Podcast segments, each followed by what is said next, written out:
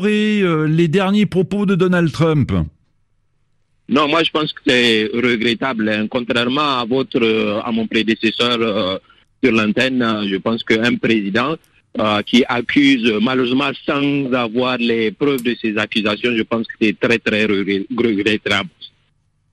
Et donc, donc et vous vivez euh, comment euh, vous vivez justement euh, ce, ce, suspense? Est-ce que vous êtes surpris, même si rappelez-vous Donald Trump avait avait bien préparé ses électeurs en disant attention, si nous n'avons pas le résultat le soir du scrutin, c'est qu'il y a en, en, cette occasion pour faire la, la même chose. En tant qu'Africain, j'allais dire même que je regrettais que Trump ne soit pas venu euh, en Afrique euh, au moins une fois pendant euh, tout son mandat. Euh, mais je le regrette pas du tout. La radio France Internationale est une euh, radio mondiale. J'espère que Trump est en train de vous écouter. Je suis pas Et Moi, en tant qu'Africain, je lui dis, euh, je lui dis que je, je ne regrette pas du tout qu'il ne soit pas venu en France et en, en, Afrique. Compte des voix en Géorgie, dans le Nevada, dans l'Arizona, en Pennsylvanie. On a nos envoyés spéciaux, nos correspondants sur place. C'est à suivre. J'ai envie de dire minute par minute sur le site RFI.fr et évidemment un point toutes les demi-heures dans nos différentes euh, tranches d'informations. Parlons maintenant du blocage politique en Côte d'Ivoire. Euh, depuis mardi, les domiciles des principaux opposants sont... Et sincèrement, euh, pour quelqu'un qui a une activité à faire, le mieux c'est que on demande tous qu'on aille travailler et faire l'effort pour avoir nos pitances. Sinon, ces élections, franchement, ça, ça, a mis un, quelque chose, euh, euh, ça ralentit un peu l'activité en Côte d'Ivoire, mais ça a commencé à reprendre. En tout cas, ça a commencé à reprendre. Et ça va. En Côte d'Ivoire que de s'intéresser euh, aux querelles politiciennes?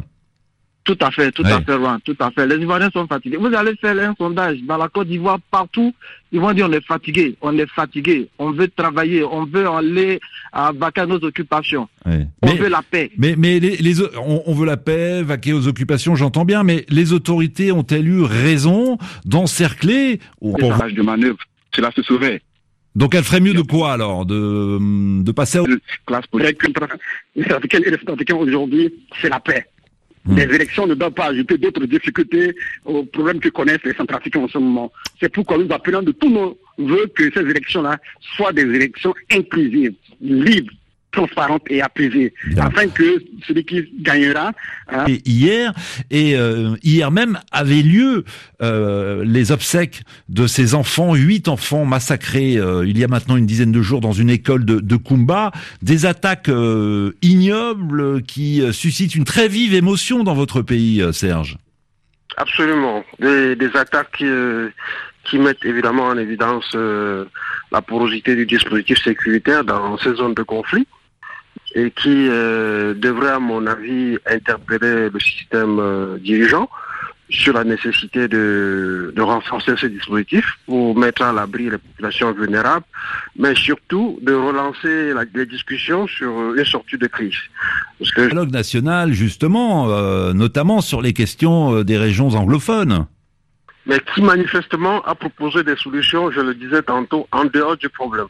Et pour moi, on ne peut trouver des solutions durables que si le problème est clairement identifié. J'ai l'impression que ce dialogue était un dialogue de sous et que le problème reste entier. Euh, il faudrait que les parties prenantes s'accordent sur l'identification du problème réel et ce n'est que dans ces conditions qu'on peut formuler des propositions de solutions durables. Ouais. Euh, enlever le cardinal Ntoumi, tuer des enfants, euh, quel est le but recherché selon vous Serge, en quelques mots? Ben, J'imagine, j'imagine en fait que cela est dû à l'impasse parce que lorsqu'il n'y a plus de discussion, il n'y a pas de...